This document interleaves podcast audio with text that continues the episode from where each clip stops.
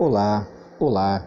Meu nome é Marcelo Soares, faço parte da Igreja Batista da Esperança em Nova Iguaçu, Igreja Feliz para fazer feliz, pastor presidente Sérgio de Oliveira Souza, e esse é o nosso podcast, texto falado número 16, lição de número 3, oração como refúgio em parceria com a Convenção Batista Fluminense, revista Palavra e Vida, o autor da lição, pastor Gelson Gonçalves, irá nos trazer uma bela palavra sobre oração. E como essa oração é importante nos nossos tempos.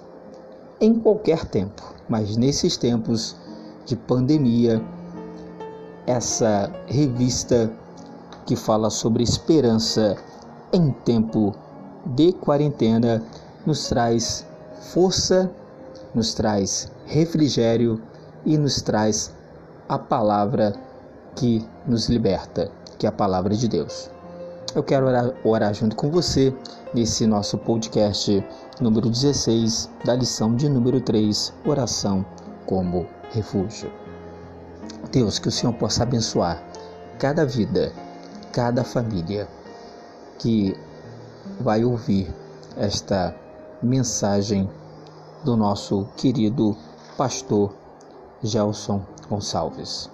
Abençoe a Convenção Batista Fluminense, abençoe todos os colaboradores e abençoe também os nossos ouvintes do podcast, nosso texto falado. Que o Senhor possa tocar em cada coração, fortalecer, que o Senhor possa ajudar que o Senhor possa também tocar naquele coração que está afastado, que esta pessoa volte para os seus caminhos e aquele que não te aceitou como Salvador e Senhor, que o Senhor faça uma obra de milagre nesta vida. Que o Senhor abençoe cada família. Esta é minha oração, em nome de Jesus. Amém.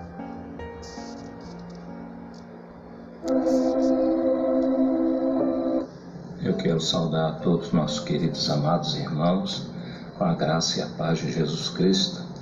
É um privilégio grandiosíssimo estarmos aqui juntos para estudarmos a palavra do Senhor. Foi nos dado esse privilégio, fomos convidados pela liderança da nossa convenção para podermos, nesse trimestre, que tem como tema geral esperança em tempos de pandemia, ou em tempos de quarentena, melhor dizendo, né? e falarmos sobre um tema muito sugestivo, que é sobre a oração. O tema da nossa lição de hoje, que é a lição número 3, é a oração como refúgio. Eu quero convidar os irmãos que abram suas Bíblias no segundo livro das Crônicas, no capítulo 7, vamos ler a partir do verso 12. Eu convido a todos vocês que estejam aí com as suas Bíblias abertas para estudarmos juntos a palavra de Deus. A palavra do Senhor diz assim: Ouvi sua oração, escolhi este lugar para mim como tempo para sacrifício. Se eu fechar o céu para que não chova, ou mandar que os gafanhotos devorem o país, ou sobre o meu povo enviar praga, se o meu povo que se chama pelo meu nome se humilhar e orar, buscar a minha face e se afastar dos seus maus caminhos, dos céus o ouvirei, perdoarei seu pecado e curarei a sua terra. Amém. Que maravilha, né? Irmãos, esta é a palavra do Senhor que Deus apareceu ao rei Salomão é, para dar a ele a resposta da oração que Salomão fez em consagração do templo. O templo que foi erguido para adoração e para que a arca da aliança estejasse lá e assim Deus pudesse então estar presente na vida do seu povo, simbolicamente por meio do templo. E Deus então responde a Salomão e diz que aquele lugar seria casa de oração, como assim Jesus se expressou quando estava no templo e viu que lá se faziam coisas que não o agradava. E ele, o Filho de Deus, viu tudo aquilo, então disse: Não façais da casa do meu pai casas de negócio. A casa de Deus é casa de oração. E quando nós falamos em casa, é, nós pensamos na nossa casa como refúgio. A casa pode ser simples e humilde, mas é o lugar em que aquele que a tem gosta de estar porque ali se sentem bem. Então, nós vamos nesta lição é, pensar na oração como refúgio.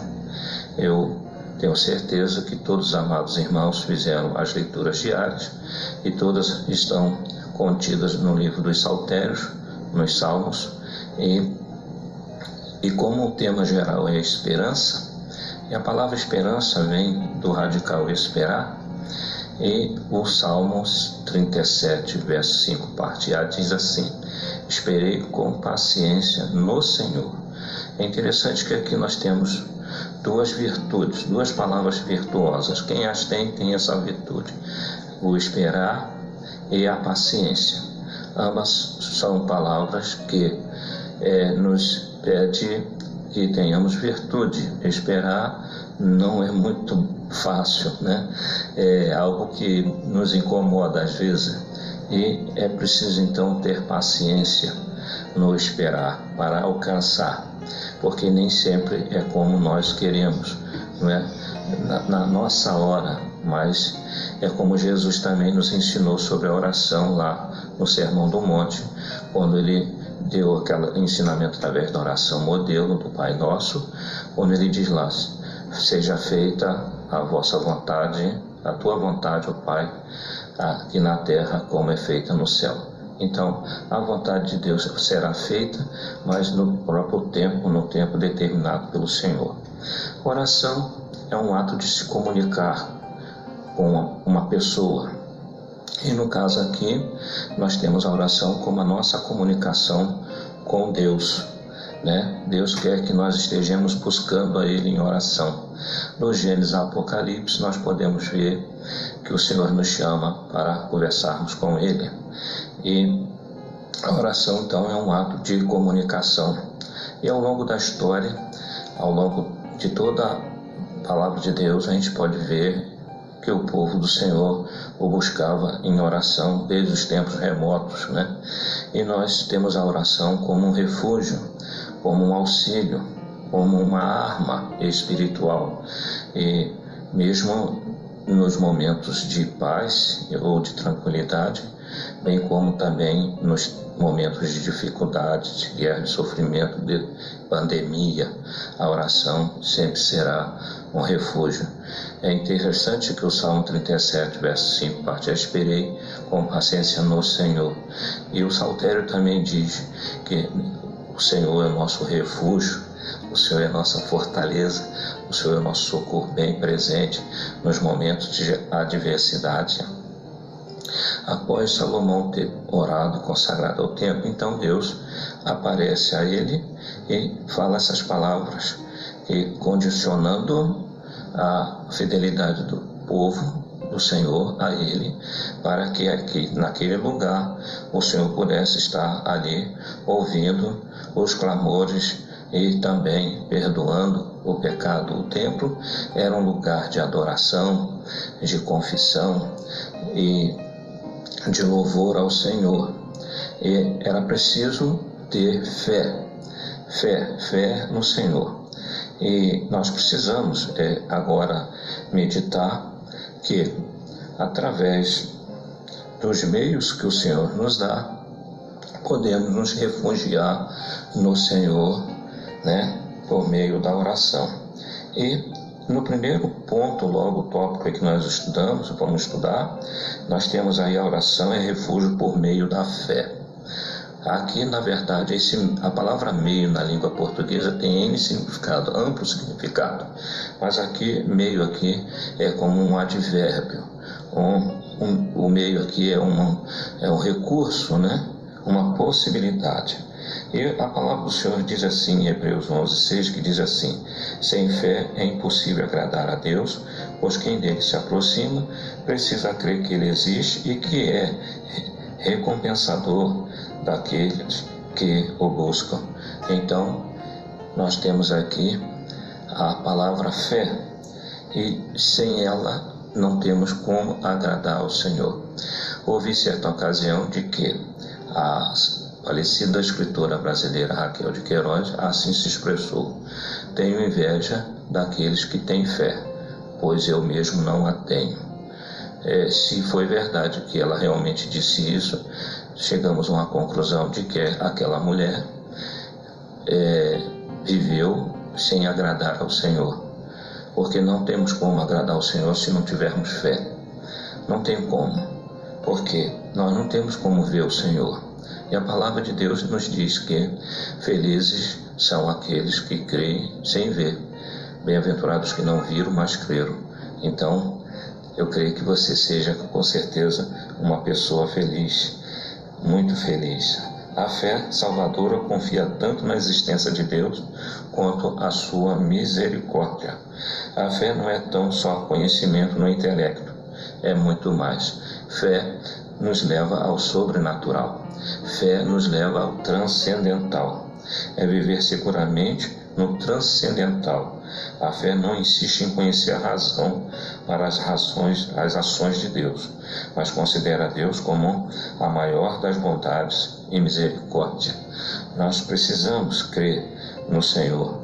É, lá em Hebreus também, no capítulo 11, verso 1, nós temos aqui a palavra do Senhor nos dizendo sobre a galeria dos heróis da fé, exemplos de fé. Mas o primeiro verso diz assim: Ora, a fé é a certeza daquilo que esperamos. Olha aí, a esperança e a prova das coisas que não vemos, pois foi por meio dela que os antigos receberam bom testemunho. E aí a gente vai ver todo esse tratado sobre a fé que precisamos possuí-la, porque não podemos ir a Deus em oração, não podemos buscar o refúgio em Deus sem esse meio importante que é o meio da fé. A oração mais significativa é a que brota de um coração cuja confiança está depositada no Deus que agiu e falou através dos antigos servos dele e, por último, o intermédio do seu Filho Jesus Cristo. Certa ocasião, um dos seus discípulos, de Jesus, pediu a Jesus que mostrasse o Pai. E Jesus disse: Eu estou há tanto tempo com vocês, vocês não viram ainda o Pai. Quem vê a mim, vê o Pai. E é em nome de Jesus, pela fé, que vamos ao Pai. E assim Ele é galardoador e abençoador quando usamos a oração por meio da fé. A fé é que nos aproximamos de Deus. Nós não vemos ainda o Senhor, mas cremos que Ele existe e que Ele está ao nosso dispor, porque é como diz o Senhor: buscar e achareis, quando buscar com todo o coração, quer dizer, com toda a fé. Jesus nos ensinou isso. Uma vida devocional vitoriosa, bem como pedra angular, a obra e as palavras de Cristo. Está na Bíblia através dos profetas e dos apóstolos. Deus fala conosco através da Bíblia e nós respondemos com uma oração cheia de confiança e fé. É preciso nos achegar ao Senhor. Lá em Tiago, também o apóstolo Tiago nos ensina sobre a questão da fé, da oração da fé. Tiago, capítulo 5, a partir do verso 13, diz assim: Entre vocês há alguém que está sofrendo e ore. Há alguém que se sente feliz e cante louvores. Entre vocês há alguém que está doente ele manda chamar os presbíteros, no caso os pastores da igreja, para que este orem sobre ele e o unjam com óleo, e em nome do Senhor, a oração feita com fé curará o doente. O Senhor o levantará, e se houver cometido pecados, ele será perdoado. Amém. Que maravilha, né? Que glorioso. Né? E este verso vai nos levar, nos conduzir aos demais tópicos desta lição, né? Que o segundo tópico é a oração, é refúgio por meio da adoração. Não há como não adorar o Senhor na oração. A oração é um ato também de adoração, de louvor, como nós vamos chegar até mais na frente. Após a sua ressurreição, Jesus se apresentou por alguns tempos aos seus discípulos. A Bíblia nos mostra isso. E, e no momento lá, há um episódio muito bonito do encontro de Jesus com Pedro, quando o Senhor Jesus chama Pedro à parte e o pergunta se aquele apóstolo o amava. E as duas primeiras respostas não foram muito satisfatórias, mas quando Jesus perguntou a última e derradeira pergunta àquele apóstolo, ele então entendeu que não tinha como é, responder de maneira fiel, é, certa, correta ao Senhor, porque o Senhor conhece o nosso coração, o Senhor sabe todas as coisas, Ele conhece nossas palavras muito antes dela vir à nossa boca e antes mesmo de nós as pronunciá-la.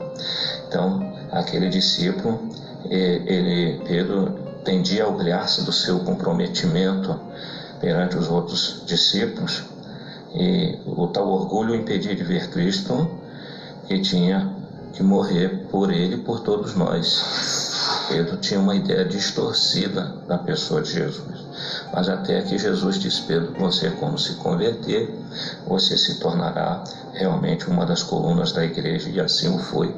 E o apóstolo Pedro foi um homem tremendo nas mãos do Senhor, que por meio da fé, da oração e da adoração glorificou o Senhor na sua vida e ao ponto de também sacrificar sua própria vida por amor ao Senhor. Deus é amor e demonstrou este amor entregando seu Filho, o Senhor Jesus. E nós podemos ver isso lá em João 3,16, um verso que todos nós conhecemos. Nosso amor deve ser expresso, assim como foi o amor de Deus, por meio de atos e palavras. Nós pecamos por meio de palavras, atos, né? E até dos pensamentos. E se nós pecamos por esses meios, nós também devemos orar também por esses meios.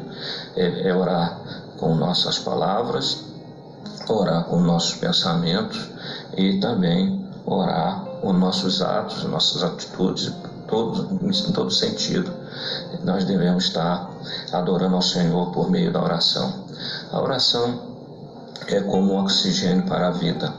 Não podemos, um cristão não pode viver ou sobreviver neste mundo de tanta pandemia, de tantos males, de tanto pecado, de tantas agruras e sofrimento, sem estar buscando o refúgio é, na oração. E por quê? A palavra do Senhor Jesus disse: Aquele que tem os meus mandamentos e os guarda, este é o que me ama. E, que, e quem me ama será amado por meu Pai. E Jesus disse: E eu me manifestarei Ele. Como é que Jesus se manifesta a nós? É através da Sua palavra e também quando o buscamos com todo o nosso coração, não sei, na, na adoração do dia a dia. Né?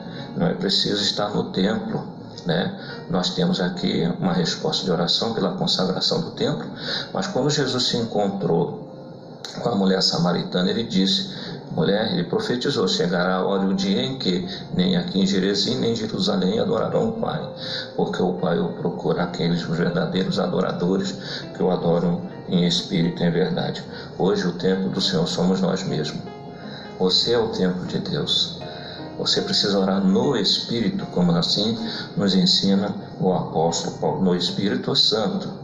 É o Espírito Santo que fala por nós, porque nós não sabemos como pedir. E isso é um, um ato de adoração, reconhecer a pessoa bendita do Espírito Santo morando dentro de nós. Às vezes as pessoas acham difícil dizer eu te amo para Deus. Você já disse isso para Deus? Senhor, eu te amo. É, nos dias que nós vivemos é tão difícil essa expressão, né? Mas nós precisamos dizer ao Senhor todo instante que nós o amamos e para Deus e para as outras pessoas também. Porém, quando o amor que sentimos por Deus enche a nossa vida, não temos dificuldade de expressar em oração nossos sentimentos por aquele que, em última análise, é responsável por tudo que somos. Nós somos o que somos porque Ele, né? Por Ele dele, por ele, para ele são todas as coisas. Nós somos obras das tuas mãos e Deus nos criou para adorar, para ter comunhão com ele. A palavra de Deus diz lá em Isaías que o pecado causa separação entre nós e nosso Deus. Então é preciso adorar o Senhor na confissão dos pecados. Na adoração reconhecemos que tem a primazia de nossa vida, não somos nós mesmos, nem outros, nem o nosso trabalho, mas Deus. Deus deve estar em primeiro lugar. Se o ser divino mais elevado merece o nosso mais elevado respeito, diante de Deus os anjos cobrem o rosto e clamam: Santo, Santo, Santo é o Senhor dos Exércitos. Isaías 6,3. Ao adorarmos ao Senhor com verdade e amor, nos refugiamos nele por meio da oração. E o terceiro tópico é a oração é refúgio por meio da confissão. E o verso de 1 João 1,9 diz assim: Se confessarmos nossos pecados, Ele é fiel e justo para perdoar os nossos pecados e nos purificar de toda injustiça. Em Tiago também nós lemos, o texto que nós lemos, diz isso aqui, ó, a oração feita com fé curará o doente e o Senhor o levantará. E se houver cometido pecados, ele será perdoado. É preciso confessar os pecados e deixá-los, como estamos lá em Provérbios também. Deus sempre faz e é justo e correto. Ele é fiel às suas promessas e sempre mantém sua palavra. Pecados que cometemos voluntariamente, que são os pecados de comissão, boas ações que deixamos de fazer, o bem, deixar de fazer o bem também é pecado, pecado de omissão, é a natureza pecaminosa de cada um de nós somos pecadores, porque todos pecaram. Mas o dom gratuito de Deus é a vida eterna por Cristo Jesus, nosso Senhor. Quem esconde seus pecados não prospera, mas quem os confessa e os abandona encontra misericórdia. Provérbios 28, 13. Portanto, é preciso, por meio da oração, confessar os nossos pecados. E a Bíblia nos ensina isso que devemos confessar uns aos outros os pecados. Aqui vemos a descrição do arrependimento sincero e do perdão dado por Deus àqueles por meio da oração reconhece sua pecaminosidade. Então, a oração é este meio que Deus nos dá, essa possibilidade essa janela de possibilidade que Deus nos dá para assim sermos perdoados dos nossos pecados. A palavra do Senhor Jesus diz: tudo aquilo que pedis ao Pai crendo, em meu nome recebereis. Então, Jesus já preencheu o cheque, ele já assinou o cheque. Nós só precisamos preencher e pedir as bênçãos do Senhor. É, porque Paulo diz também que Deus quer nos abençoar com todas as bênçãos que Ele tem, principalmente a bênção do perdão, que é, creio eu, que é a maior bênção que todos nós pecadores necessitamos. Então precisamos de outras bênçãos, porque as outras são consequências dessa primeira bênção. A consciência da santidade de Deus nos faz consciente de nossa própria natureza pecaminosa. É preciso entender isso. É preciso reconhecer que nós estamos diante de um Deus santo, muito puro, e que nós somos pecadores e que só podemos ir a Ele por meio da oração em nome de Jesus Cristo, seu Filho, que derramou seu sangue, porque o sangue de Cristo é que nos justifica diante do Pai nós que somos pecadores. Quando pecamos, ferimos a nós mesmos e aos que estão em nossa volta. Mas o pior de tudo é que o pecado é contra Deus. Isso está lá no Salmo 51, verso 4. Não precisamos confessar nossos pecados a nenhum outro ser, mas devemos confessá-los diretamente a Deus e promete nos perdoar de toda injustiça. 1 João 1, 9. Precisamos procurar no refúgio da oração, a sós com Deus, confessar e clamar o perdão. E assim, então vamos caminhando para o quarto tópico, que é a oração é refúgio por meio do louvor. Depois que nós, pela fé, adoramos ao Senhor, confessamos nossos pecados, o nosso coração se abre em louvor. O louvor te aguarda em Sião, ó Deus, os votos que te fizemos serão cumpridos Ó tu que ouves a oração, a ti virão todos os homens. Salmo 65, verso 1 e 2. O oferecimento de votos pode ocorrer da forma de um ato público de adoração e louvor ou alguma outra demonstração de alegre confiança em Deus que responde à oração. Ó que coisa linda, né? Louvar ao Senhor. Há muitos que pensam que louvar é só cantar. Não. Louvor é todo ato de tributo ao Senhor, é todo reconhecimento que nós temos que ter pelo nosso querido e amado Deus que nos criou e também que nos sustenta e que nos salvou. Quando temos grande estima e amor por uma pessoa, falamos bem dela. Aquele a quem honramos e amamos mais do que qualquer outra pessoa recebe naturalmente como nosso maior louvor. Louvamos a Deus por seus poderosos feitos, consoante a sua muita grandeza. Salmo 150, verso 2. E pela justiça dos seus juízos. Salmo 119, 164. O povo de Deus louva em sinceridade por ele ser quem é, por suas obras e por suas palavras. Que maravilha! Ah, há de nós se não, o Senhor não estivesse disponível a nós. Há de nós se nós não tivéssemos acesso ao nosso Deus por meio do Filho. Por isso que Jesus disse: Eu sou o caminho, a verdade e a vida. Ninguém vai ao Pai senão por mim. É o Senhor Jesus que nos leva para diante do Pai. O apóstolo Paulo sempre louvava ao Senhor por meio das orações. Ele diz: Não deixo de dar graças por vocês, mencionando em minhas orações. Efésios 1, 16 tanto trabalho que esse homem tinha, tanto sofrimento, mas mesmo assim ele tinha, separava um momento de louvar o Senhor por meio da oração. Mesmo quando teve lá naquela masmorra em Filipos, depois de muito açoitado, ele Silas, diz a Bíblia, eles cantavam à meia-noite e oravam ao Senhor. Oravam por quem? Por todos, porque é assim que ele nos pede. E nós devemos levantar mãos santas e louvar o Senhor por meio de oração, orando por todos. Paulo aqui se refere às horas em que ele orava diariamente.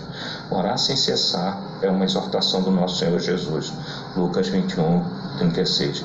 E também de Paulo, Romanos 12, verso 12, Colossenses 4, 2, 1 Tessalonicenses 5, 17. Há um erro muito comum né, nas igrejas. O erro então, de só nomear como louvor os momentos de cânticos. Louvar não é por si só cantar, mas tributar honra por meio de todos os elementos da liturgia. A oração é uma forma de louvor onde nos refugiamos em Deus. Então, como já mencionei, Paulo Silas, lá naquele presídio, naquela prisão, eles faziam isso. Mesmo estando em situação tão indigna, a fé e a esperança não se desvaneceu em seus corações. Da mesma forma, hoje, em meio a toda essa pandemia da Covid-19, é, precisamos também estar esperançosos e manter a nossa fé em Deus, amados irmãos. O salmista, no Salmo 34, 1, assim se expressou: Bendirei ao Senhor em todo o tempo, em todo o tempo.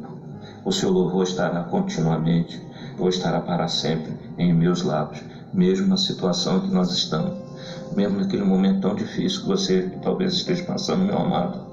É preciso bem dizer ao Senhor, em qualquer dificuldade e agruras, em tempos de pandemia, de coronavírus, devemos louvar e nos refugiarmos em oração a Deus, assim louvando ao Senhor.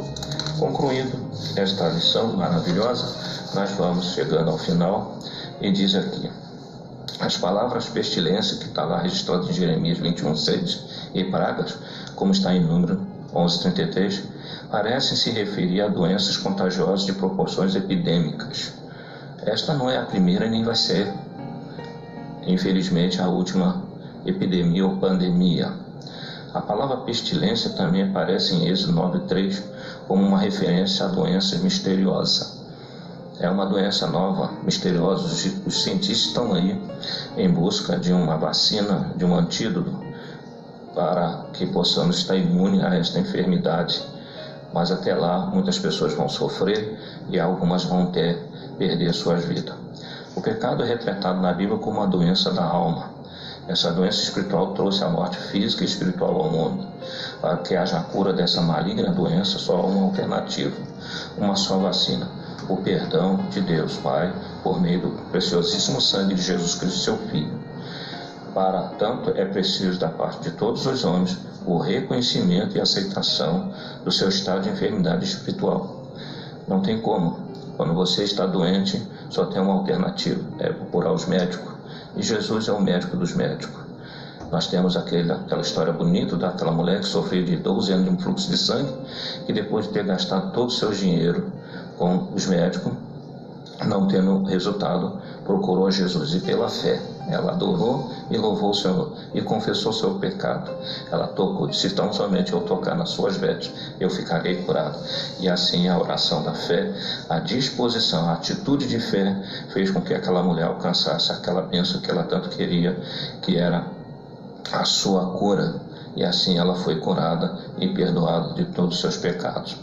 Se você quer ficar imune da morte espiritual, vá ao refúgio de oração, pois o médico dos médicos com certeza, sempre está lá te esperando. Ele não falta ao seu plantão. Os que de madrugada me buscam me encontrarão. Você tem feito isso, meu amado. Você tem visto a oração como um refúgio em todos os momentos, seja ele nos momentos bons ou nos momentos pelos quais nós estamos passando. É preciso então você pensar nisso e pensar e agir. Você tem consultado sua caderneta de vacinação, a nossa caderneta de vacinação contra essa a pior pandemia que de pecado, é a palavra de Deus. Tem ido com frequência ao consultório dos médicos, dos médicos. Você tem ido lá buscado a Jesus, né? É preciso buscar o Senhor, buscar o Senhor enquanto está perto. E tem se mantido longe da pandemia chamada pecado do mundo, ou você. A Bíblia diz, o apóstolo João nos ensina, não mesmo mundo, nem que no mundo há. E por último, tem passado temporadas no spa, no spa de Deus, aquele lugar que Deus preparou, aquele refúgio. A palavra do Senhor diz que nós devemos buscar o Senhor, entrar no nosso quarto, procurar o nosso refúgio e falar com o nosso Pai em secreto, porque em secreto Ele nos ouve e em secreto Ele vai, com certeza, nos responder e assim a nossa fé será restaurada. Quero agradecer ao privilégio que tive, agradecer à liderança da nossa convenção, na pessoa do nosso querido presidente, pastor Dr. Eliud Bacharete Fonseca, ao nosso secretário executivo, pastor Hamilton, também ao nosso coordenador de educação religiosa, pastor Carlos, e a todos os amados irmãos da nossa convenção. Eu quero desejar para vocês uma, um, todas as bênçãos do céu e vamos buscar o Senhor em oração, vamos nos refugiar em Deus e que Deus a todos dê saúde, que Deus nos guarde, que Deus nos abençoe. Um grande abraço do pastor Gelson Sardinha para todos vocês. Obrigado, fica com Deus.